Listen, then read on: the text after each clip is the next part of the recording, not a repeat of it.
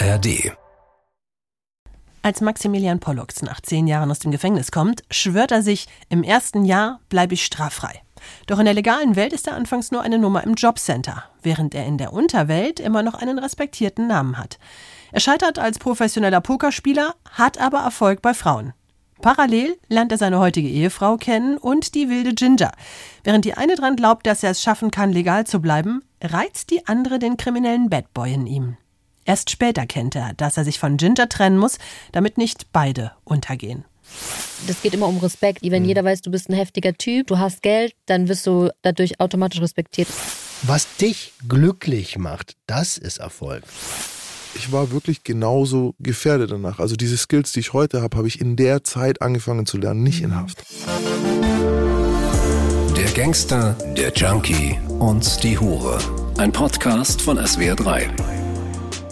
Einen wunderschönen guten Tag und herzlich willkommen zu einer neuen Episode GJH hier beim SWR 3. Wir freuen uns riesig, dass du wieder eingeschaltet hast. Und wenn ich sage wir, dann meine ich unter anderem die bezaubernde Nina Workert. Ich habe eingeschaltet? Nee, du bist dabei. Du bist Ich bin wir. dabei. Du bist wir, ich nicht bin du. wir. Ja, hi. Du bist wir, nicht du. Hä? Und wer ist die andere Stimme? Und wer seid ihr? Mir gegenüber sitzt der fabelhafte Maximilian Mollux. Hör auf, die Brandet ihn mich falsch richtig. zu. Okay, ich er kann heißt, nicht mehr. Mir tut alles weh heute. er heißt Maximilian Pollux. Und äh, so wunderbar anmoderiert hat uns Roman Lemke. Jo, Dankeschön. Schön, dass ihr Alter, da seid, Jungs. Ich freue mich, dass wir wieder zusammensitzen, Woche für Woche. Schöne Themen auf dem Tisch, spannende Themen auf dem Tisch, Peinliche Themen auf peinliche dem Tisch. Themen auf dem Tisch. Was haben wir denn heute für ein Thema? Welche Leiche? Wer bringt's überhaupt mit? Ich bring mit, aber ich glaube, Ich ich habe im Wahn geschrieben so. Ich sehe hier unterm Tisch, deine Füßchen stehen auch ganz nah beieinander. Das ist selten. Normal trittst du mich immer, Ja. aber das sieht aus, als würdest du dich wirklich. Ich Das wäre peinlich. Auf einem kleinen Spot zu stehen. Ja, Ja, ich fühle ja. mich auch. Ich fühle mich ganz klein mit Hut. Und Wollsocken trägt der Max unterm Tisch. Immer. Kuschelige Wollsocken. Ganz klein mit Wollsock. Die hat meine Mutter genäht. Genäht? die hat meine Mutter gestrickt. Und äh, damit hätte ich dich jetzt auch erwähnt, liebe Mutter, für heute. Genau. Ja, erzähl mal. Ähm, okay, komm. Ich versuche. Hier der erste Satz gefällt mir schon mal nicht, weil heute erzähle ich euch was, das ich so in der Öffentlichkeit noch nie erzählt habe. Und es mir auch gar nicht leicht fällt. Und das ist nicht gut, weil solche Stories, die packe ich dann aus. Das heißt, äh, wir müssen noch mal suchen in unserem Gehirn, dann sucht man was und dann später denkt man sich, ach, vielleicht hätte ich das lieber nicht gemacht. Aber jetzt mal. da. Das ist eine Story aus der Anfangszeit nach der Haft. Und ich rede über die Zeit gar nicht mal so oft. Gründe gibt's viele. Am Anfang, als ich angefangen habe, Präventionsarbeit zu machen, so dass, wenn du nach der Haft noch Straftaten begehst und dann irgendwie langsam kapierst, dass es nicht cool ist und dann schon irgendwie in Schulen stehst, darüber redest, dass man das nicht machen soll, die Sachen aber noch nicht verjährt sind, dann musst du den Teil ausklammern und gehst natürlich nur auf das, was vor der Haft passiert ist. Hast ja auch immer noch im Hinterkopf, dass da noch was kommen kann oder so. Mm, Das andere ist, manche Sachen habe ich noch nicht mit mir geklärt, was da so passiert ist. Und es ist aber auch die Situation, du wirst nach zehn Jahren Knast entlassen, stehst einfach da. So das erste Mal als Erwachsener draußen irgendwie. Und der Wunsch war schon, ein neues Leben zu beginnen. Also War das die Zeit, wo du das erste Mal so zu deiner Mama gekommen bist und gesagt hast, hey, ich will jetzt nicht mehr kriminell sein, ich will jetzt professioneller ich wollte Pokerspieler werden. äh, Pokerspieler. Und genau. das habe ich schon in Haft gesagt. Das habe ich noch in Haft gesagt. Ja. Da hat die sich sehr gefreut. Der Bar sozusagen war so low, low, low, low, low, dass halt das eine gute Nachricht ist. Ich so, ich glaube, ich werde Pokerspieler. Und sie so, das ist ja großartig. Gib dem Jungen einen Ja, da Lichtblick. wird, niemand verhaftet. er will nur Karten Hättest du es spielen. bei Hütchenspieler auch gesagt? Ich glaube, meine Mama ist nicht so Hütchenspieler. sein. Also, okay. Also ein Teil wollte eben dieses Pokerspieler sein. Das war so dieser Zusammenschluss von Dingen, wo ich halt gedacht habe, okay, das ist jetzt kein 9-to-5-Job irgendwo, was ich davor schon nicht gut geschafft habe. Gleichzeitig so war ich gut im Knast so, habe ich aufs Jahr gesehen, habe ich immer sehr viel gewonnen. Und ja, das andere, was ich machen wollte, war, ich wollte Playboy sein. So, ne? das, irgendwie 51 aus Reinickendorf. so ein richtiger, richtiger, so ein Lebemann Playboy halt? Für beides brauchst du aber was, was, was ich eigentlich nicht so viel hatte, halt eine Bankroll. Also sehr viel Geld. Desto mehr Geld du hast, desto besser kannst du das beides machen. Und ich war jetzt auch nicht voll pleite, aber ich war definitiv nicht so wohlhabend genug für diesen Tony Stark Lifestyle, so weißt schon Robert Downey Jr. mäßig. Und stattdessen war ich eher so wie Batman. Weiß nicht, ich hab so In der Höhle gelebt. ja, in der Höhle gelebt, nur nachts rausgegangen, weißt du, tagsüber trainieren, vögeln, nachts vorm Computer sitzen, irgendwie zocken. Flattern. Ja, nee, Vögeln, dann flattern. ein Ding spielen, Online-Poker spielen. Ach so, gar nicht mal im Casino, sondern online. Äh, Musst du Casino wird ja schon Tische eben, du, So, für euch ist es so klar. Ich Ne- bin ja sel ich bin, bin A, keine Pokerspielerin und B, ähm, gehe ich auch nicht in Casinos. Also Es gibt ein paar Gründe, warum du online spielst. Und wenn du jetzt nicht neben dem Casino wohnst, das ist der plausibelste Grund für mich, ja. das ist ein guter Grund. Ja, du halt Plus Kohle du kannst machen es in der. Jogginghose machen. Du kannst es in einer Jogginghose machen. Oder ohne Hose. Von mir aus auch ohne. Nebenher Serie gucken, theoretisch sogar, wenn du, wenn du so drauf bist. Wenn du live bist, spielst du nur einen einzigen Tisch. Also das heißt, du spielst mit einer Hand, wenn du die wegwerfen musst, weil das Schrottkarten sind und beim Poker kriegst du halt nur mal 90% aller Fälle kriegst du Schrottkarten, die du eigentlich wegschmeißen musst. Und dann spielen ja die anderen. Und es kostet Zeit. In der Zeit verdiene ich kein Geld, sondern sitze da und es passiert nichts. Ah, das macht Sinn. Und dann nur in diesen 10% aller Fälle, wo die Hand spielbar erscheint, habe ich überhaupt eine Chance, was zu gewinnen. Heißt aber nicht, dass es passiert. Ja, okay. Um das zu beschleunigen, spielst du online. Also ich habe so bis so sechs, acht Tische gleichzeitig gespielt. Das habe ich auch gemacht. Ich kenne Leute, die machen 16, 32 auf drei Bildschirmen und so. Tak, tak, tak, tak, tak, tak. Ey, Und da so, geht's- weil du ja wirklich, wenn du dich dran hältst, 90% wegschmeißt, bist du ja eigentlich viel am Wegschmeißen, musst aber halt trotzdem Entscheidungen treffen. Äh, Es ist Fließbandarbeit tatsächlich. Glaube ich. Ich kann mir so vorstellen, wenn ich zum Beispiel vier, fünf Chats gleichzeitig Mhm. offen habe, wo wirklich verschiedene Fetische, verschiedene Geschichten bedient werden, da muss ich ja auch für jede Geschichte voll da sein. Genauso wie du an jedem Tisch eigentlich voll da sein musst, weil du willst ja gewinnen und ich will ja auch, dass das jetzt kein Bullshit-Gespräch wird.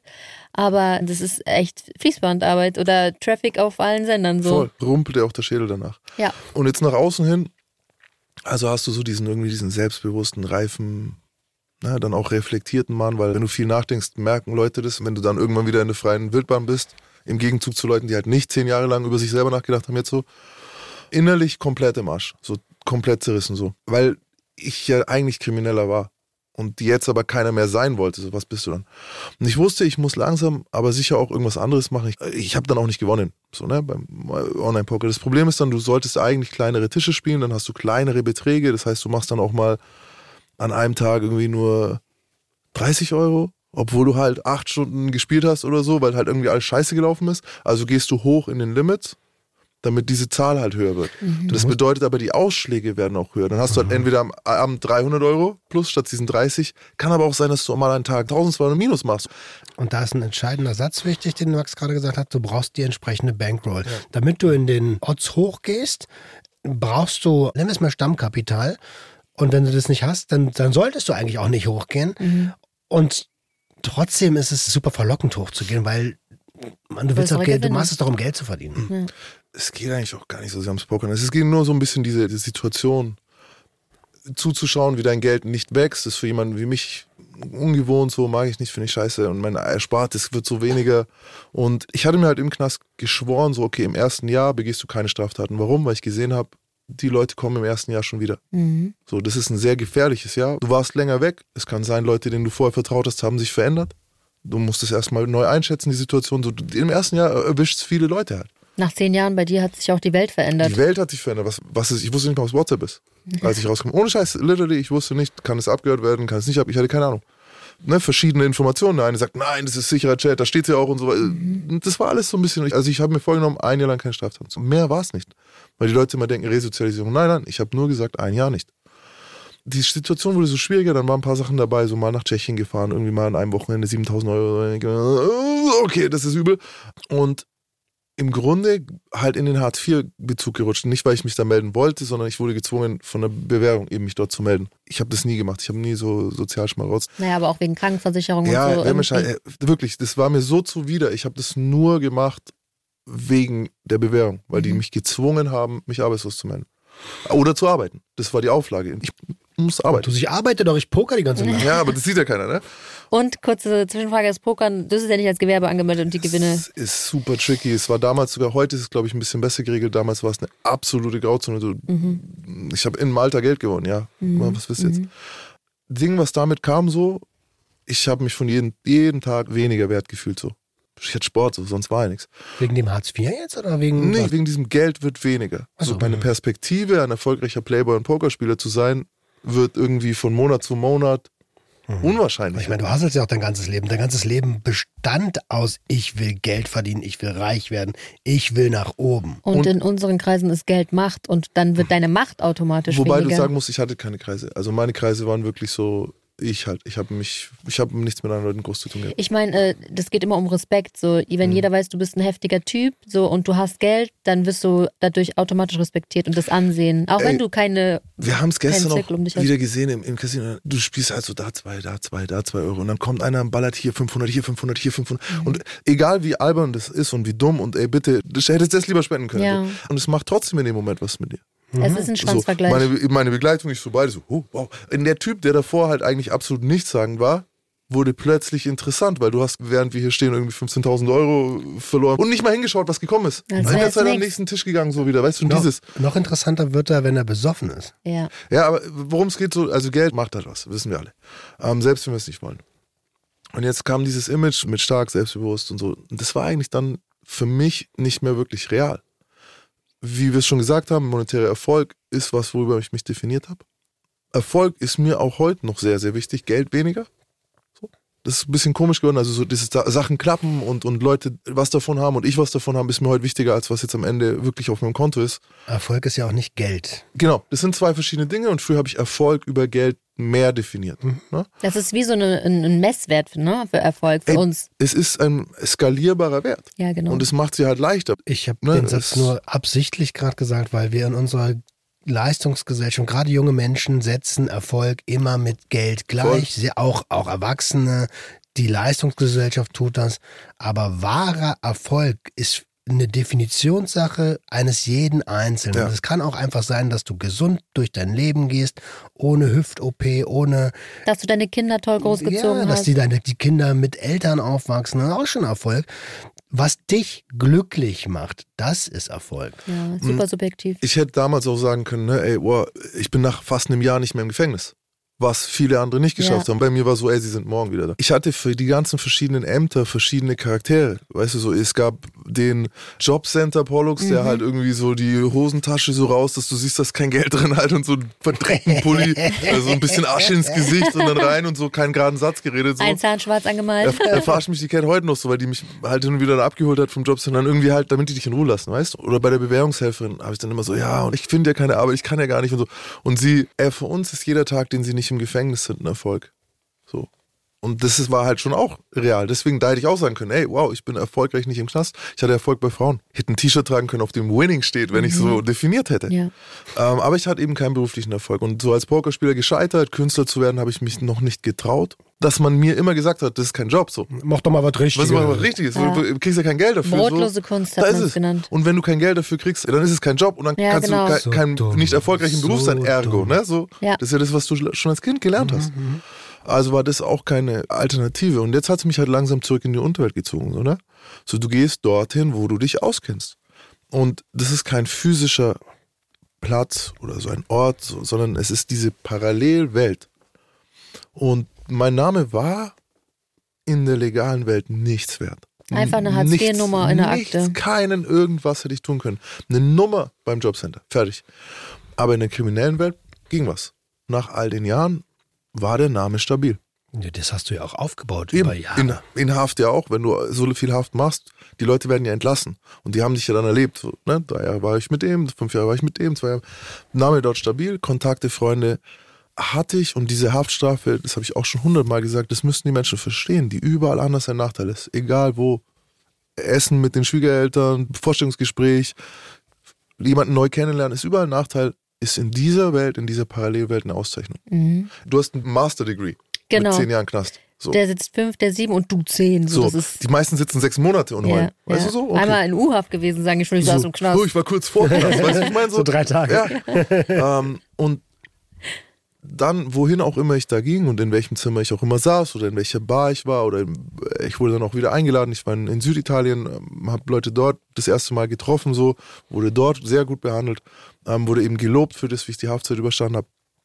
Gerade geblieben, so das ist ja dann auch dieses äh, sehr wichtige Loyalität. Loyalität gezeigt. Und dann habe ich angefangen, ein bisschen was zu vermitteln. Hier einen Kontakt zu vermitteln, da äh, eine Hand geschüttelt. Und dann dafür bezahlt worden. So weißt du, jemand fragt, äh, brauche Ecstasy? Ja, ich kann es nicht machen, aber ich stelle jemanden vor, so, ne? Und könnte an mich denken, wenn es klappt, so.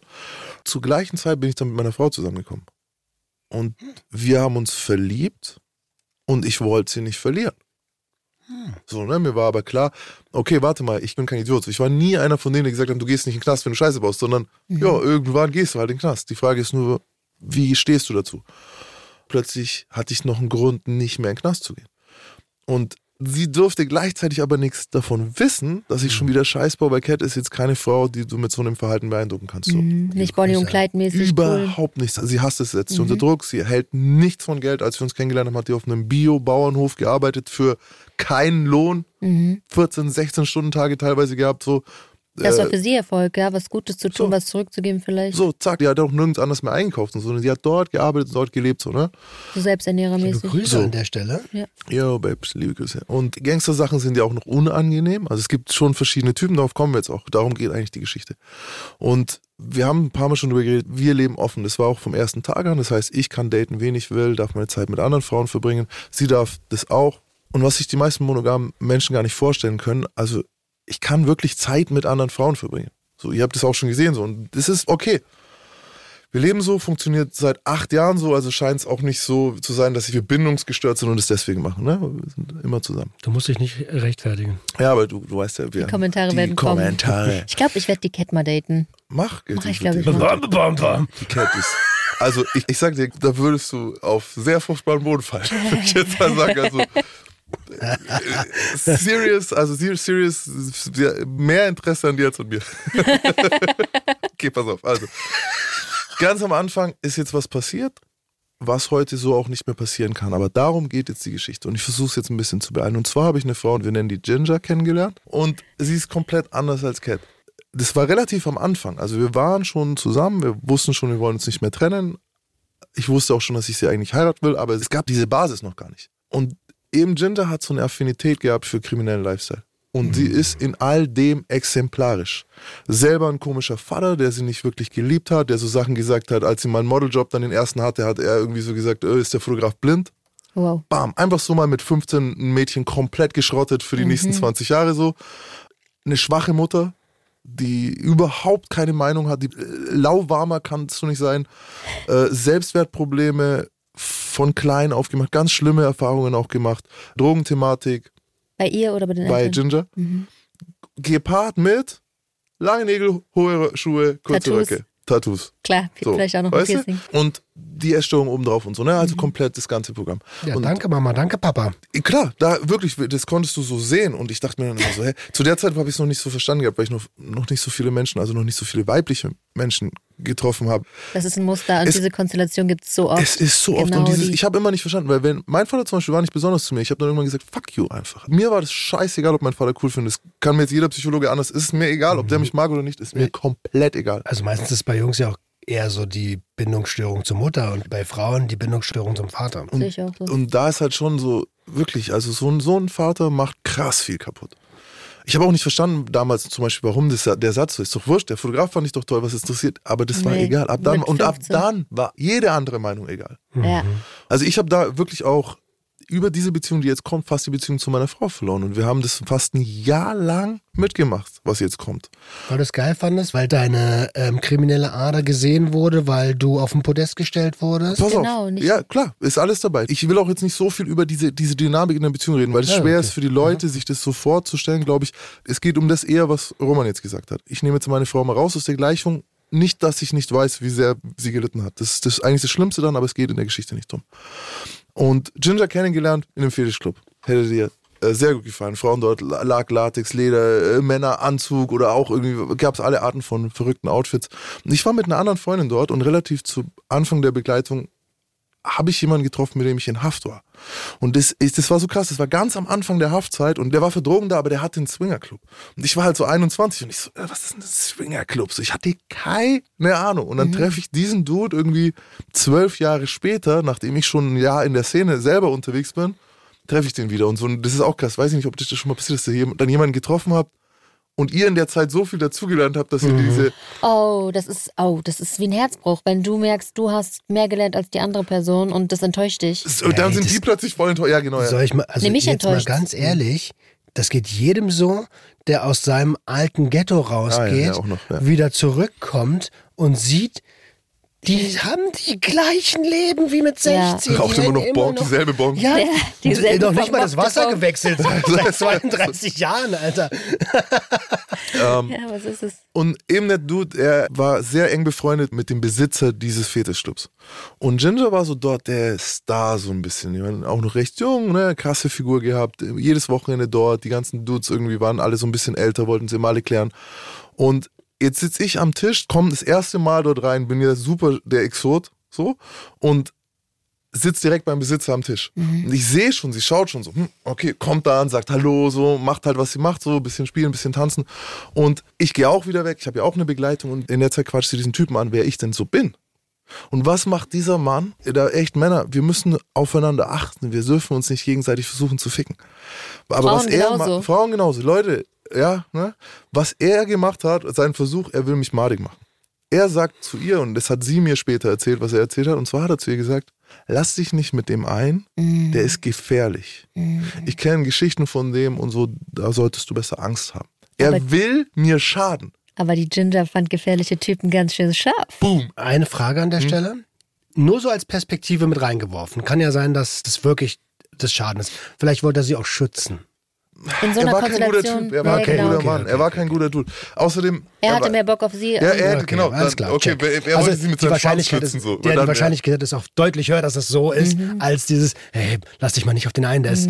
Ähm, mhm. Nee, nee, er wollte sie mit seinem Penis schützen. Ja. Ähm, das Ding ist, Mit seiner Lanze. er wollte, er wollte eine Lanze. Er wollte eine für sie, ja, Lanze für sie Und brechen. Äh, das Ding ist aber halt von dem Moment an war bei ihr so haben wollen, ne? Yes. Und zu mir hat er dann auch so einen komischen Satz gesagt wie, ey, lass die Finger von der, ne? Die ist total verrückt. So. Aha. Also er hat in beide Richtungen. Er wollte einfach so. Und dann aber auch bei mir so. Verrückte Frau schreckt mich jetzt nicht. Also damals. Gegenteil, ist sogar heute- Beuteschema. Heute schaue ich nochmal genauer hin. Aber damals war das so, ja, okay, cool. Und ich habe das auch durchgeschaut, so. Also es war durchsichtig sein muss, wer will sie haben für sich so. Hat uns dadurch in die Arme getrieben, so, ganzen Abend ist sie nicht weg von mir, ein paar Tage später war sie bei mir zu Hause, wir haben uns dann immer öfter getroffen. Ich habe halt gemerkt, sie mag Gangster-Shit. Das, was sie so antören, dann sie mitgenommen zu treffen mit Leuten, wo ich halt weiß, die eine krasse Ausstrahlung haben, so, ne? Und dann gehst du irgendwie zu älteren Gangstern, so, Den du es auch ansiehst, die, auch so Lifestyle haben. Bam, die den Lifestyle haben, die dann, dann gehen, waren wir essen, alles wurde bezahlt, dann waren wir da, dann haben wir solche Sachen gemacht, irgendwelche äh, ja, Psychopathen sie kennenlernen lassen. Wir sind schießen gegangen im Wald mit verschiedenen Knarren. Wir sind feiern gegangen. Ich habe sie mal mitgenommen, als es um Business ging. Habe sie dann auch mal so, ey, warte hier, nimm diese Tasche, lauf 20 Meter vor mir. Wenn irgendwas ist, läufst du einfach weiter, einfach weiter, einfach weiter und so. Und sie hat es aber mit Zuneigung erwidert. Natürlich. Weißt du? Klar, für sie war das der Bonnie und Clyde Film. So, sie hat sich lebendig gefühlt. Sie hat gedacht, das wird ein, ihr brennt zusammen durch. Das Pam. ist ein großes Ding. Und das Dumme ist, wenn man sich mit Menschen umgibt, die da eben so sind, dann wirst du auch selber Du bist immer ja mehr angespornt so. Es ist davon. ein, ein ja, das, es wird so heftig unangenehm, das befeuert deinen Ofen. Sie wirst du nicht mehr los. Das, das kommt auch du wirst dich auch nicht mehr gut los. Zu Cat habe ich dann immer gesagt, so, ey, ja, oh, die ist schon in Ordnung, ne, weil Cat merkt natürlich, okay, wenn du ein Wochenende dort bist, kommst du wieder, musst zwei Tage schlafen, äh, hast du am Buch weitergeschrieben, weil sie wollte, dass ich Autor bin. Ich so, ja, nee, halt, ne, irgendwie. Und ich habe dann immer so, ja, die ist in Ordnung, die hat halt ein paar Probleme, ich versuche ihr zu helfen. Jetzt bin ich in die Rolle meiner Frau gegenüber zu der anderen Frau in die Helferrolle gegangen. Held. Das ist richtig toll, ja. Ja. Ich habe mir das, glaube ich, manchmal auch selbst eingeredet, dass ich ihr helfe. Und in Wirklichkeit war ich genauso Gift für sie, wie sie für mich. Du hast sie konsumiert. O- Und sie mich. Und diese Wechselwirkung, das musst du dann auch erstmal begreifen, weil du denkst dann irgendwann ist es natürlich einfach zu sagen, ey, immer, Mann, die Alte will, dass ich Scheiß baue, so, weißt schon, die ist nicht gut für mich. Aber zu sagen, ey, ich bin nicht gut für sie, ist, hat auch eine Zeit lang gedauert. Sie hat immer mehr Drogen genommen, immer weiter abgestürzt. Und die Leute, die sie über mich kennengelernt haben, hab ihr ja dann auch wieder nicht gut getan. Plötzlich kennt sie dann auch noch wieder noch schlimmere Leute so. Und die Leiche im Keller in dem Fall ist, dass ich das wusste. Ich wusste das, weil ich war keine 20 mehr. Also ich war 30 plus. Ich wusste genau, was hier gerade passiert so. Und hab trotzdem konnte ich nicht aufhören. Und das ist es. Mich von ihr zu trennen, hätte bedeutet, mich von meinem Alten nicht zu trennen. Ich sehe es. So, das ist es. Meine Frau so, die will, dass ich die Kurve kriege. Die, die, Die will dich aus der Komfortzone rausholen. Ja, und was heißt Komfortzone? Zu dem Zeitpunkt, Roman kann das bestätigen, das ist keine Komfortzone mehr. Wenn du selber weißt, ey, ich fahre jetzt am Freitag dorthin und soll eigentlich kein Mess ziehen und dann bist du im Und Zug zwei Wochen später denkst du, ey, ich war doch nur eine Nacht weg. Aber ich meine, es ist das, ja. was du kennst. Es ist das, wo du dich wohlfühlst im Sinne von, ich kenne mich hier aus. Das gewohnte Übel. aus, ja. das genau. gewohnte Übel, Ja. genau. Und bei Cat ist alles erstmal ganz anders, als du es vorher gemacht hast. Eigentlich viel Anspruchsvoller, besser. Ja, anspruchsvoller. genau, anspruchsvoller für mich. anspruchsvoller für mich auch so, weil äh, dann bist du wieder dort, wo du halt noch keinen Namen hast. Mhm. Cat wollte nicht, dass ich feiere, dass ich Drogen nehme, sie wollte nicht, dass ich Leute bedrohe, so die, die- diesen alten Lebensstil wieder aufnehmen. Und deswegen habe ich das dann gleichzeitig ja noch von ihr geheim gehalten. Ja. So, ne? Ich kann das so gut verstehen. Und ich habe immer behauptet zu ihr auch, und das ist ja auch strange, deswegen ist es jetzt ein bisschen schwierig für Leute, die die Polyamorie oder, oder die offene Beziehung nicht so gut verstehen, glaube ich, weil ich habe ihr gegenüber gesagt, ich habe Ginger so gern, dass ich sie nicht gehen lassen will. Sie ist mir wichtig. Ich will ihr helfen, ich will bei ihr sein, ich glaube, sie gehört zu uns so. Und in Wirklichkeit stand sie aber für alles, was ich nicht loslassen wollte. Coole Person, auch jetzt, ich will sie gar nicht schlecht machen, ne? Ist eine coole Person, wir haben nur nicht zusammengepasst. Ich hatte, wie gesagt, damals auch keine Kohle. Das heißt, ich bin nicht hier erste Klasse, was weiß ich, gefahren, sondern ich bin da mit Blablacar gefahren. Diese Pendelnummern. Und dann pendelt-? Oder dann halt mal ein paar Meter dann auch mal mit dem Zug. Dann redest du ja auch mit Leuten oder, oder Freunde kriegen das mit, okay, ey, der pendelt alle zehn Tage immer hin und her. Taxi sagt, warum? Ja, ey, hier ist meine Freundin, da ist meine Frau. Uah, geil. Was, wie machst denn du das? Und du denkst dir so, ah ja, warte mal. Alle denken auch noch, wow, wie geil. Und ich selber habe eigentlich nur diese Fahrt, in der ich für mich bin. Dort bin ich für sie, dort bin ich für sie. Und das Schlimme Ich ist, komplett aufgelöst in der Zeit, ne? genau, das Schlimme ist, du schadest äh, dort der einen Frau, hier der anderen und Pam. in der Mitte dir selber. Alle Während du drei. nicht da bist, ist die eine am runterkommen und traurig. Wenn du dort bist, denkt sich die andere, hey, was macht er jetzt wieder für eine Scheiße? Und wenn du unterwegs bist, denken alle inklusive dir selbst, äh, Was zum Teufel? Und du weißt, was ich mir unterwegs gedacht habe. Hoffentlich halt mich die Bullen nicht an. Na klar. Weißt du? So, und dann irgendwann siehst Voll so du eine wow, graue Lose-Lose-Lose-Situation. Haare, Alter, oh, was für ein Wunder so. Ich hatte zu der Zeit Panikattacken, Alter, rechts und links sind Leute schon wieder verhaftet worden. Ich weiß, Alter, wir kriegen richtig Ärger bald. Weißt schon, jede Autofahrt kann schon wieder die letzte deines Lebens sein. Das ist immer so, wer schon mal ohne Fahrkarte im Zug gesessen ist. Das macht einem normalen Menschen gemacht. ein Nie. sehr unangenehmes Gefühl. Die Zugfahrt ist genau wie die Zugfahrt, als hättest du eine Fahrkarte. Das ändert, aber wie fühlt sie sich an? Mhm. Und das mal Zeit. tausend ist jedes Mal, wenn ich auf der Straße bin. Ich fühle es auch zu hart, Was? ja. Ich bin auch schon mal vor langer, langer Zeit, als ich meinen Führerschein abgeben musste, bin ich mal Perfekt. gefahren. Und ich kann ja fahren, Ja. weil ich hatte den vorher auch schon Ändert ein paar Jahre. Nicht so viel, genau. Aber das Gefühl, wenn dir ein Streifenwagen entgegenkommt, die gerade vielleicht auch einfach nur zum Restaurant fahren, dann denkst du trotzdem, fuck, die ziehen mich gleich raus. Schon bevor du ins Auto steigst. Ja, ne, die denkst du, Gedanken ah, sind von A jetzt bis Z da. Ja. Schwarzfahren, nette Anekdote. Ich habe Berlin ohne Kohle, U-Bahn, steigst ein, ist halt, ist halt Fährt wahrscheinlich- Fährt, ja. Fährt daher, wo ich hin muss. Und ich bin jahrelang schwarz gefahren, habe dafür auch echt viel Geld zahlen müssen, bin natürlich total oft erwischt worden. Du entwickelst ein Auge, aber nicht immer, wenn du irgendwie abgelenkt bist oder high, das geht manchmal nicht. Und als ich im, im Callcenter gearbeitet habe, habe ich dann irgendwann hier so ein, ach, dieses komische Halsband, wo die Firma Mit der Leine steht. dran und so. da wurde ich durch die U-Bahn geführt, nein, mit so mit, mit dieser Karte, wo dass du, dass du halt checkst, okay, der gehört zu dem Unternehmen. Und da war so eine Fahrkartenkontrolle und ich so, gerade auf dem Weg zur Arbeit mit diesem Ding und denk so, fuck, keine Karte. Und dann gehen die so an mir vorbei und sagen so, moin. Die haben einfach gedacht, weil ich diese Karte um hatte, dass ich auch einer von den Kontrolleuren bin. Ich so, oh, Jackpot, Alter. System getötet. Dieses Gefühl war es einfach. Und das Ding ist, jetzt hast du diesen im Kopf so diesen Wechsel. Ich kokettiere auch noch damit in der einen Richtung und weiß aber eigentlich, es bricht mir das Genick in der anderen Richtung so. Weißt Bro, und du hast trotzdem die Faszination, die Cat in dein Leben gebracht hat mit, Alter, hier gibt's was Echtes. So. Du hast ja selber gesagt, du bist nicht dumm. Du weißt, dass dein Leben so gefährlich ist, dass es wieder zurückgehen kann. Und das ist irgendwie was Echtes, auch wenn es anstrengend ist. Und das fühlt sich irgendwie trotzdem irgendwie auch gut an. So. Und jetzt bist du in so einer Parallelwelt. Das eine ist interessant und das würdest du gerne haben, aber das andere kennst du halt so gut. Ja, es, ich habe auch eins, was ich wirklich damals mir nicht, glaube ich, eingestehen konnte. Ey, unterschätzt nie die Macht von Drogen. Wie krass dieses Bedürfnis ist, dort kann ich ziehen und dort nicht. Und das macht so viel. Ich habe lange gebraucht, um das zu verstehen. Auch wenn mir heute Leute sagen, ja, aber mein Freund macht da und dann ist er so komisch. Und dann oft denke ich mir, warte mal, der konsumiert und der konsumiert dort.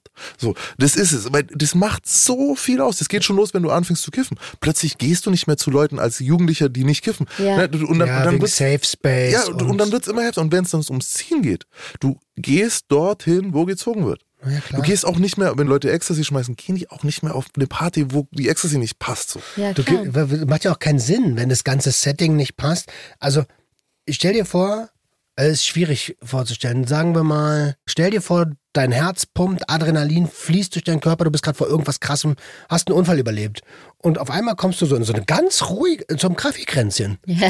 Du fällst mega auf. Ja. So, so, und jetzt darf es keiner merken. Und jetzt Genau. darf das noch keiner merken, sonst wirst du genau. äh, f- im schlimmsten Fall verhaftet, im besten Fall gejudged. So, also es ist Genau, die wirklich. Verurteilung ist aber Genau, gar nicht so ein kleiner Besten Punkt. Fall hab ich auch schon So, keinen Bock ja, eben. Du gehst ja auch nicht als Letzter auf eine Party, wenn du weißt, da sind schon alle voll in Modus und dann kannst du nicht andocken. So, das macht einfach keinen Spaß. Das ist so unangenehm, wenn du selber nüchtern bist. Dann willst du eigentlich nur schnell wieder weg. Und es geht ja hier nicht um eine vernünftige Form von Konsum. Das war das Gegenteil von Konsumkompetenz. Das Ja, war ja, im kürzesten Zeitraum so viel wie möglich. Rein Das war schon wieder weil da komplett. geht's. Und dann redest du mit deiner Frau drüber und die sagt halt so, ey, weißt du was, ich komme mir vor, als wäre ich ein Kamilletee, Alter, Ja. und sie ist halt ein Jackie Cola. Jackie Cola so und Ja. ich will aber kein Kamilletee sein. So, weißt du, das kommt ja auch noch dazu. Das war ein krasses Spannungsverhältnis, in dem ich mich bewegt habe, auch Hey, Six. Kamilletee ist gut. Klar, habe ich auch gesagt, mit Honig noch geiler und das ist genau das, was ich bevorzuge. Aber das willst du trotzdem nicht sein. Genau, willst du nicht sein, aber ich sehe auch diese Verlustangst, weil das mit Cat hat sich ja auf die andere Art und Weise auch richtig und gut angefühlt. Und wahrscheinlich hattest du riesige Angst, das, das oder sie zu verlieren und musstest diese Lüge deswegen aufrechthalten. Du konntest den Gangster noch nicht loslassen. Und du wolltest eben auch dieses High Life machen und Unterwelt, Nachtleben weiter genießen. Aber auf der anderen Seite ist da was, was sich eigentlich viel besser anfühlt, aber noch zu neu ist, um das so 100% ins Ja, Leben und zu lassen. ich habe mich auch noch nicht so wohl gefühlt in der Rolle, das nicht zu sein. es. So, ich, ich konnte, weil für was wollte sie, für, für dieses, dieses, oh, der ist krass, war safe. Selbst wenn ich der kleinste Läufer gewesen wäre, hätte ich immer noch diese Haftstrafe, diesen Ruf, dieses Ding. Ich konnte nicht scheitern für Ginger in der kriminellen Welt, weil da war ich einfach krass, so weißt du? Aber für die Cat war nur, sie hat in die Zukunft sehen können. Sie gesehen, das bist du, du bist dieser Mann. Aber damals war ich das ja nicht, was ich heute bin. Damals war ich ja Hartz-IV-Empfänger. Für dich, in deiner So, Wahrnehmung. ja. Das ist ja ein Prozess. Und ich will nicht auf Hartz-IV-Empfänger bashen. Es ist nur, das war für mich so, dieses komische Gefühl.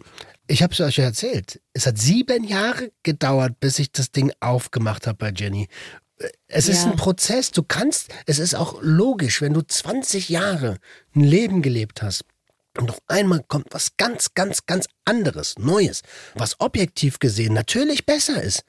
Du kannst nicht von heute auf morgen den Schalter umlegen. Wer das glaubt, der ist auch naiv. Und es ist eine extrem komplexe Situation, die wir jetzt hier versuchen, in einer Stunde irgendwie fühlbar zu machen, weil es ist ja jetzt auch nicht so, dass Ginger ein Roboter war, der irgendwie nur zum Ficken und zum Drogennehmen da war, sondern es war ja auch ein Mensch, die eine Tasche tragen, für die sie in den Knast gehen würde, wenn sie erwischt wird. Mir zeigt, weil ich gesagt habe, ey, du gehst, glaub mir, du gehst nicht in den Knast, weil wenn das schief geht, komme ich und sage, dass es meine Tasche ist. Ja, toll. So, ne, das mache ich wirklich. Also ich, ich weiß von mir aus, ich mache es, aber sie weiß es nicht. Aber sie Ne? ist dann auch trotzdem noch die, die es gemacht hat. ich wusste, ich bringe sie damit nicht wirklich in Gefahr, sondern es war eher so dieses, ich fick ihr Leben halt damit so. Aber ich wusste, ich tue ihr nicht gut. Ich wusste, ich muss mich von ihr trennen, um mich von dem zu lösen. Aber da hängt ja auch der Mensch dran. Also es war nicht einfach nur die Szene, sondern auch der Mensch. Es war eine krasse Kombi. Bürgst du dir da nicht sehr viel Verantwortung auf? Weil wenn sie hat diesen Lifestyle ja auch gesucht. Sie hat ja Klar. auch damit kokettiert. Oder später Und wenn du es nicht gewesen wärst, wäre es ein anderer gewesen. War auch ja davor ein anderer, war bloß eine schlechtere Connection. So die Verantwortung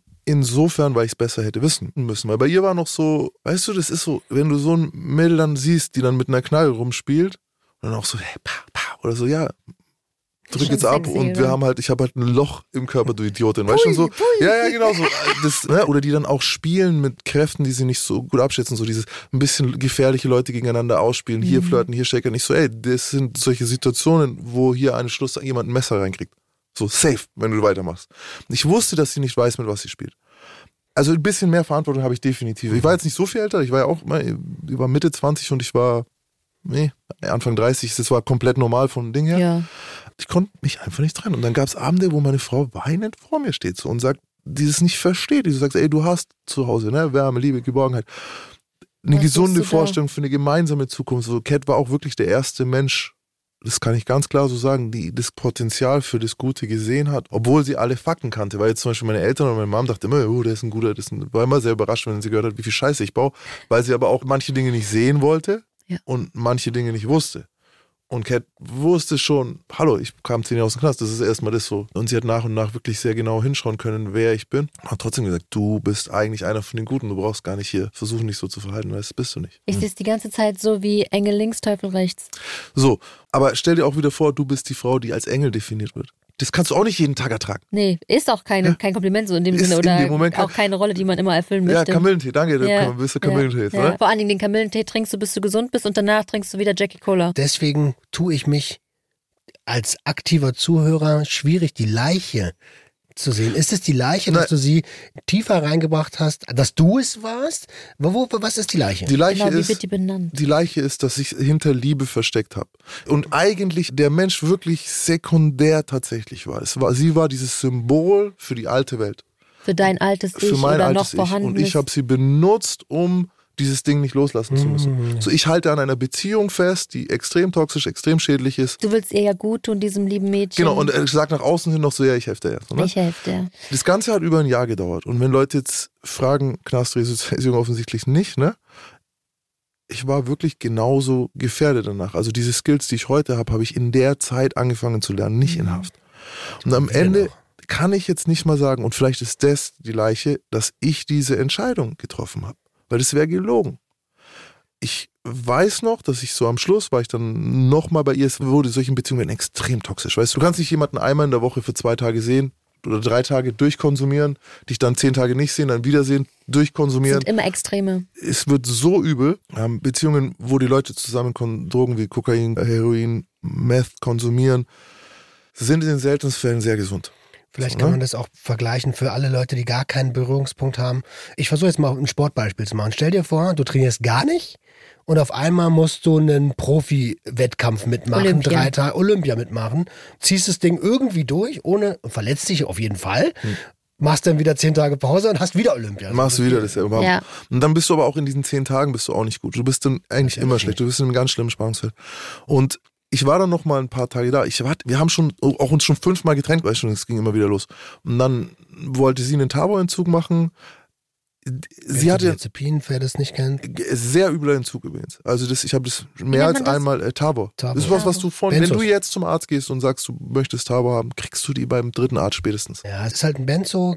Ich habe das ja schon oft an, an den Episoden gesagt, man kann es aber nicht oft genug sagen. Es dockt an den gleichen Rezeptoren an wie Alkohol, ist also eigentlich gefährlicher, weil du hast den Prozess des Trinkens nicht, bist aber trotzdem entspannt, angstbefreit und irgendwann kommt halt der Blackout, wenn du zu viel davon nimmst. Und der Entzug ist deutlich schwieriger, weil es halt so potent ist und weil das Abhängigkeitspotenzial so hoch ist und weil du ja denkst, äh, ich trinke doch gar nicht. Und da musst du ganz langsam runterdosieren. Deswegen finde ich es auch nicht cool, dass so viele Jugendliche da so unreflektiert an die Sache rangehen und es so wenig Aufklärung gibt. Also das mit dem Tabor klingt jetzt in meinen Ohren ziemlich verlockend. Kann ich im ersten Moment verstehen. Sehr leicht zu und bekommen. wir dürfen nicht vergessen, es ist ein Medikament gegen Angststörungen. Und eigentlich muss man da auch mal die Ärzteschaft in die Verantwortung nehmen. Ich weiß, ihr seid alle krass überarbeitet, ihr seid eigentlich Fließbandarbeiter und trotzdem gebt ihr da hochpotente Medikamente raus und seid teilweise, nicht alle, bitte nicht falsch verstehen, nicht alle, aber teilweise sehr leichtfertig mit der Rezeptverschreibung eines Medikaments, was ein hohes Abhängigkeitspotenzial hat. Und wenn du den Entzug gesehen hast, ist weniger verlockend. Also es ist wirklich extrem unangenehm. Weil wenn man so die Wirkung Du hört. kannst sterben dabei. Ja, weil einfach nur schön schlafen zu können und entspannt zu sein, klingt so angenehm. Aber wenn es ein Medikament gegen Angststörung ist, klingt es schon deutlich, deutlich griffiger. Und vielleicht sollte man an der Stelle auch noch mal eine Sache sagen. Es muss nicht immer Alkohol sein. Es muss auch nicht immer Cannabis zum Freizeitkonsum sein. Auch wenn das alles okay ist. Man sollte das dürfen, aber es muss es nicht sein zum Runterkommen. Wir haben so viele Heilpflanzen, die genau die Wirkung hervorrufen, die wir eigentlich wollen, nämlich Entspannung oder Schlafen. Was mit Baldrian? Was ist mit Passionsblüte? Was ist mit Lavendel? Das hat kein Abhängigkeitspotenzial im Gegensatz zu all den anderen Oder Sachen. wie wäre es mal vielleicht mit einem schönen Tag mit äh, fünf Saunagängen und kalt baden zwischendurch? Das macht einen auch kaputt und Äh, müde. Es geht auch eigentlich viel, viel lower los. Die hat die halt Ja, also ja. zehn Jahre lang durchgenommen zu dem Ist Zeitpunkt schon. So, ne? Und du hast auch bei ihren Runterdosieren eigentlich nicht hingekriegt, Wie viel? un unbegleitet. Wie So. viel Pillen hat die am Tag gefressen? Das weiß ich nicht. Aber von, also wenn ich als so eine von diesen ganz kleinen, wie viel sind denn das? Vier, Es gibt ein Milligramm, zwei Milligramm. so, ich Also, also kommt ein bisschen die drauf. mini kleinen, die sind so klein, die sind klein wie ein, wie ein äh, Süßstoff. Ja, genau. Und Da nehme ich eine, habe ich zwölf Stunden geschlafen, Alter, teilweise. Weißt du, ging es mir so, war, wollte ich nicht aus dem Bett. Und die hat davon drei, wahrscheinlich drei, vier am Tag genommen. Also, und dann irgendwie den Entzug noch mitgemacht und das mir nochmal angeschaut, auch genauso. Und in der Zeit auch wieder so irgendwie meiner Frau zugemutet, dass sie sich da das geben muss. Und ich aber auch gemerkt, so, ey, pass auf, weißt du, das willst du nicht mehr. Genauso wie ich die anderen Leute, die mich dann auch schon wieder gestresst haben, nicht mehr wollte. Und im Grunde hat sie sich tatsächlich getrennt. Also weiß gar nicht, ob sie nicht wieder mich hätte holen können. Und das ist auch so mit dieser Leiche. Wie Wow. gesagt, ich war das nicht, der so konsequent gesagt hat, okay, warte, wir sind uns jetzt getrennt. Sie hat den Entzug erstmal geschafft und dadurch passiert bei ihr auch eine Dann ist bei Wesensveränderung. ihr auch was passiert. Ja. Dann bin ich ein paar Wochen lang ins Ausland gegangen und so. Und Und sie dachte sich wahrscheinlich auch erstmal Abstand von dem Typen. hat den nächsten, den Typen so auch gehabt und so. Und ich wünsche wirklich von Herzen alles, alles, alles Gute. Ich bin dann auch aus Nürnberg ja weggezogen und nicht mehr halt nach Nürnberg gefahren einfach. Was wir auch wieder haben, diesen Ortswechsel. So, ich Muss. musste einfach auch eine Zeit lang da nicht mehr hinfahren. Wenn ich nur die Namen höre von den Stadtteilen und so, habe ich ja. diese Verbindungen. Direkt Film im Kopf. Ähm, sag mal, was mich an der Stelle noch brennend interessiert ist, wann hast du mit Cat darüber das erste Mal gesprochen? Du, wir haben da, äh, oh Gott, wir haben da jahrelang durch drüber geredet. Aber bis ich das erste Mal verstanden habe, dass dieses dort konsumiere ich, dass das so eine große Rolle für mich gespielt hat. Mein ganzes Selbstverständnis war immer Gangster. Es war nie Junkie. Zum Beispiel habe ich dann schon in Mainz gewohnt, so, ne, die, die erste Zeit.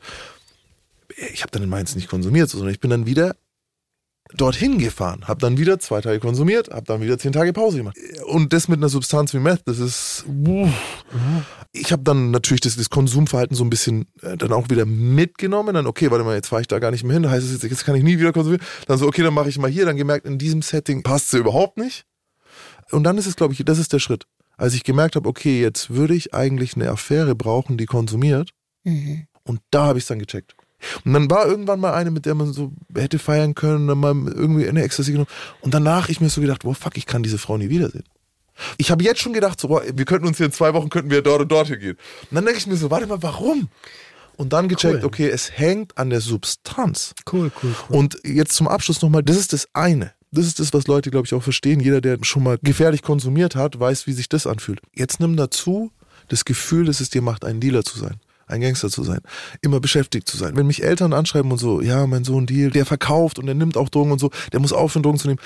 Und ich rede dann mit den Kids und ich sag zu denen, ey, ich weiß, du bist nicht süchtig nach dem Hasch, sondern du bist mittlerweile süchtig danach gebraucht zu werden. Du bist süchtig, der Wahnsinn. zu sein, der alles klären kann. Bei uns in Nürnberg hat man früher gesagt, kannst du mir weiterhelfen? Mhm. Hey, das ist jetzt, macht ja was. Wenn jahrelang bist du der, der allen weiterhilft. Ich habe nie verkauft. Ich hätte mich niemals als Verkäufer oder als Pusher definiert. Aber ich war immer der Typ, der jedem für eine Provision weiterhelfen konnte. weiterhelfen. So, das ist Das dieses sagt man bei uns auch. Also Ja. das ist so klassisch äh, gut besetztes Wording ein schöner, einfach. schöner Euphemismus Ja, für, für genau. ey, hilf mir, mich zu ficken. Und dann kamen die Anrufe, hey, kannst du mir weiterhelfen? Und dann zu sagen, nein. Ich habe dann am Anfang so gesagt, ey, ich schau mal. Und mich da nicht mehr gemeldet. Muss Oder ich so, aber überlegen. Geht, ist gerade weißt du- schlecht, so passt gerade irgendwie nicht. Und so. dann irgendwann hören die auch Leute auf, dich zu fragen. Aber das ist ja auch noch was, was wegbricht. Eine, tatsächlich, und das ist nichts anderes, eine Selbstwertsäule. Ja, genau, die Bestätigung, die da kommt, fällt einfach Und- weg. Das ist was, was alle verstehen müssen, die Präventionsarbeit machen oder die wirklich versuchen, Ausstiegsarbeit zu machen. Ihr könnt den Leuten das nicht wegnehmen, ohne eine andere Selbstwertsäule zu bauen. Danke. Deswegen versuchen die, die einfachste ist ja Sport, eine der klassischsten. Deswegen geht man über Sport. Das ist eine Selbstwertsäule, auf die stellen wir dich. Die reicht natürlich nicht. Weil was ist, wenn du dich verletzt? Dann hast du den Rückfall, dann hast du am besten noch einen, einen Bruch, dann kriegst du Opiate, dann bist du richtig gefickt. du brauchst Ja, fünf. Du so. brauchst Heute- so viele wie möglich. Heute ist es bei euch beiden Jungs ja auch so, dass ihr in der Prävention arbeitet, um vielleicht dort gebraucht zu werden. Kann das sein? Klar. Natürlich, natürlich. Jeder will, aber ich will, Jeder jemand, will der gebraucht gebraucht werden, werden will. ja. Du hast einen Satz gesagt, so als Beisatz, so, ich will das gar nicht mehr. Und da gibt es auch einen wunderschönen Satz, will ich das? Das kannst du so schön auf jedes Wort genau raufgucken. Will ich das? Also will ich das oder ist das gerade nur ein schöner Gedanke? Will ich das oder will das gerade irgendjemand anders und ich bin irgendwie mit dabei? Und will ich das oder Ja. will ich eigentlich was komplett anderes? Mhm. So, das ist, das ist Sehr ein gut. guter Alle- Gedanke, den man dabei haben soll. Alle drei Varianten hätten bei mir schon nicht mehr zugetroffen. Aber der erste Gedanke, ich will dorthin. Weißt du? Das war so, ich, ich muss, doch, ich will, ich will, will ich jetzt dorthin und ziehen? Äh, Dann wäre es schon wieder so, nee, eigentlich will ich nicht ziehen. Ich habe im Zug mir noch gedacht, heute ziehe ich nicht. Aber ich brauche das Im Gefühl. letzten Moment so, ich habe aber was dabei, so, ne? Vielleicht will ja sie was oder was auch immer. Und dann, genau bevor der Zug anhält, pam, noch eine Leine gezogen am Klo. Und jetzt ist schon egal. Schon Hab ich nie Ja. gemacht. ich war ja auch dann so, ich so, ey, ich tue ihr ja nicht gut. Sie hat keine Kohle, keine Connection, also wenn ich nichts bringe, wird sie nicht konsumieren. Dann denkst du so, okay, also nein. Dann bist du dort, dann denkst du, ja, okay, ich konsumiere heimlich. Dann konsumierst du heimlich, dann denkst du dir, okay, nein, sie ist jetzt auch wieder unfair ihr gegenüber. So, und es war so, es war die Hölle. Und äh, ich war über 30, ich war jemand, der schon wusste eigentlich, was das alles bedeutet. Und ich konnte es trotzdem nicht stoppen. Am Schluss nochmal Cat, ne? In der Zeit Vollzeit arbeiten gegangen, damit wir was zu fressen haben, Miete bezahlt, an mich geglaubt, diesen Dunkelteil immer gesehen, obwohl auch sie. Dämonen hat. Brauchen wir nicht reden. Ich finde es krasser, dass sie dich die ganze Zeit weiter motiviert, gepusht und nicht losgelassen hat, weil das ist ja, offene Beziehung ist nochmal der eine Punkt, aber dieses nie deine Hand loslassen und immer weiter an das Gute in dir glauben, das haben wir irgendwie so übergangen, aber das ist unglaublich krass, denn wir Frauen machen auch oft die Erfahrung, dass wir irgendwas in einem Mann sehen und die Hoffnung aber dann so langsam zerbröckelt und schwindet und du hast es Gott sei Dank geschafft, ihre Hand auch zu nehmen und zu halten und dich in die Richtung zu entwickeln, die sie in dir gesehen hat. Also sie hätte schon viel vorher äh, aufgeben können. So, Können ne, und Nummer. dürfen. Können, dürfen wäre vollkommen in Ordnung gewesen. Das Ding war so ein bisschen, heute sind wir da, wo wir sind, so, ne? Hat sie bestätigt, ich verteidige das mal vor deiner Außenwelt. Ja, Ey, mein Junkie-Harzfreund ist gerade bei seiner Junkie-Affäre in Nürnberg, während ich, weißt du, Also ich fühle es so heftig als Frau. Diese Blicke, dieses rechtfertige dich mal dafür, recht, wem Das- sollst du das erzählen? da, die gehen die Argumente aus. 100 Prozent. Und wenn du noch sagst, ja, aber ich liebe den, dann denken die Leute noch so, die ist so ein naives Dummchen, obwohl sie das nicht ist, auf gar keinen Fall. Ey. Aber du als Frau, egal wie tough und cool du bist, du bist so, hä, was ist mit der falsch rosarote Brille auf? Meine eigene Mutter, bevor sie sie das erste Mal gesehen hat, sie so, okay, jetzt hat er eine gefunden, ne, mit der kannst du es machen, so auf der. Wenn du Cat kennst, so, die ist Ja. genau das Gegenteil davon. So, man sagt ja, in, im Pfälzisch sagst du ein Stehrümpchen. Also es ist Ja. keine, die so, weißt du, und das, so kenne ich. sie ist das Gegenteil davon. Und ich, Was sie hat ja, das denn? ein Stehrümpchen ist ein, die halt rumsteht und nichts zu sagen Nichts in hat. nichts. Ecke, also in der Ecke Ach steht und so. ruhig schön in der Ecke stehen und schön nicken, wenn, wenn ich was sag. So. Und sie hatte Recht behalten im Nachhinein, aber musste durch eine Menge Scheiße dafür durch. Und Ich glaube, sie hat auch dazu beigetragen, dass sie recht behalten sie hat es durfte. gemacht. Ja. Sie hat es gemacht. Und ich habe gerade die ganze Zeit den Gedanken, das haben viele Frauen, aber nicht immer auf diese Extrem. fördernde Weise. Es gibt auch ganz oft Situationen, generell Menschen in Beziehungen, die den Partner nach ihren Vorstellungen formen wollen. Ja. So, und da muss man auch gemeinsam gucken, ist das tatsächlich förderlich? So, Wollen das beide? beide daran gearbeitet, genau, das ist im Prozess. Ey. Und wenn am Ende beide da drin was Gutes sehen, so, dann ist ja cool. Aber wenn einer die ganze Zeit so manipuliert und formt und formt und formt, und dann wundern sie sich äh, voll oft so, egal wer, wenn es dann so in die Brüche geht, dann wundert sich das Gegenüber immer so, ich habe doch alles dafür getan, dass das, ge-" ja, du hast alles dafür getan, dass das mit der Trennung klappt. Also es waren sieben Jahre, die wir das jetzt hinter uns haben und es ist heute noch eine Narbe, so, ne? Brauchen wir nicht reden. Ich glaube, das Verständnis irgendwann zu sagen, hey, es war nicht Ginger als Person, sondern es war erstens das Setting, zweitens ganz einfach die Möglichkeit zu einem gefährlichen Konsum, die dort herrschte. Jetzt, warum ich die Leiche heute, glaube ich, begraben kann. Es ist ein Leichenkomplex, es ist ein Gemetzel. Eines davon ist ja auch zum Beispiel dieses, dass ich eben reagiert habe auf eine Frau oder auf Menschen, die mir Bestätigung für mein altes Ich gegeben haben, dass ich darauf reagiert habe, ne? dass ich gesagt habe, oh, wow, schau mal, die findet es geil, wenn ich Gangster bin, aber dann kann ich Gangster sein, das kann ich. Und um das nicht mehr zu haben, warum das begraben heute ist, da war tatsächlich, und es klingt jetzt auch wieder ein bisschen oberflächlich, aber der berufliche Erfolg war dieses Puzzleteil, das mir gefehlt hat, mich lösen zu können von diesem alten Selbstbild.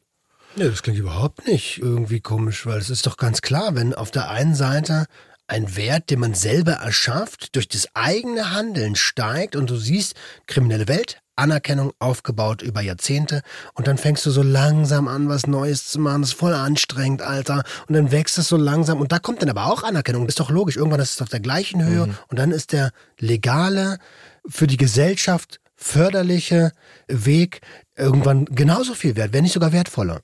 Boah, du hast das gerade mit so einer Waage gezeigt. Ich hätte es gern gesehen, dass die Leute das hätten sehen können. So, ne? Linke Hand geht runter, rechte Hand geht hoch, wie so auf einer Waage, dass es schwerer wird und leichter. Das war schön.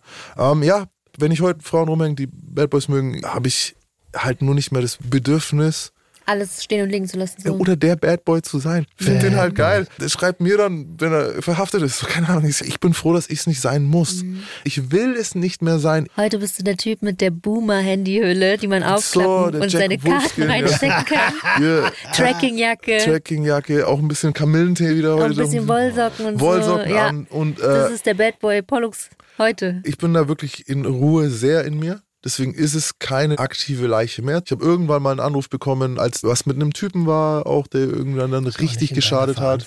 Es ist nicht Es ist nicht immer. Und da wäre ich auch nochmal fast so, so oh, muss ich mich da jetzt einmischen oder auch nochmal Nein, gesagt, nein, nein, eigentlich nein, nicht. Das Auf macht mir ein schlechtes Trug- Gefühl. So ein Trugschluss auch, ne? Ganz viele Leute denken immer, dass sie Verantwortung für andere Menschen haben. Nee, Bruder, du hast Verantwortung für dein Leben und die Person hat Verantwortung für ihr Leben. Und wenn es eine Beziehung gibt, auch wenn es eine zwischenmenschliche Beziehung ist, dann gibt es einen prozentual gerechten Teil, den jeder Verantwortung für dieses zwischenmenschliche Ding hat, so. Und nicht mehr und nicht weniger. bei gleich alten Personen. So, weißt du, es gibt noch dieses Scheißgefälle, was wir hatten bei der Magdalena zum Beispiel, wo ein Toxische 22-Jähriger eine 16-Jährige abfischt. Dann ist es halt, weißt du, Ja, dann und ist da es gibt es so, auch noch eine Erziehungsberechtigte, die auch ein NPC war. Da ist die Mutter in der Verantwortung, das zu sehen. Es ist schwer, ein 16-jähriges Mädchen zu kontrollieren, weil die, Nein, die Nina war da schon weg halt. So, Die hat schon ihren Ja, eigenen ja, Haushalt ja, Spart auf. Ja, ja, und trotzdem. Mercedes. Das, das heißt ja nicht, dass du sie bevormunden musst. Also die haben ja Kontakt gehabt. Du kannst immer sagen, hey, ich, aber der hat sie ja auch. Ist auch- wie ist auch kannst du wurscht. als 22-Jähriger eine 40-Jährige um den Finger wickeln? Ich fühle mich auch nicht mehr schuldig, schuldig, schuldig. Ich glaube, wir waren zu gleichen Teilen giftig füreinander. Trotzdem habe ich ein bisschen mehr Hintergrundwissen gehabt. So. Vielleicht ist die allergrößte Leiche an der Nummer, dass ich es nicht früher einfach gestoppt habe. So. Okay, lass das Ding begraben. Lass begraben. Lass begraben. Also diese Kombination passiert mir nicht mehr. Okay. Verrückte Frauen, ja, ja. Dein Wort im Gehörgang des Universums. ja. Okay. Habt ihr Erfahrung mit toxischen Beziehungen dieser Art oder Feedback zur Folge oder auch eine Leiche, die ihr uns mitteilen wollt, dann schickt uns doch eine Mail an gj.swr3.de und ja, lasst doch gerne ein bisschen Lob da. Wir sind, glaube ich, raus für heute. Wir sind raus. Der Gangster, der Junkie und die Hure. Ein Podcast von SWR3.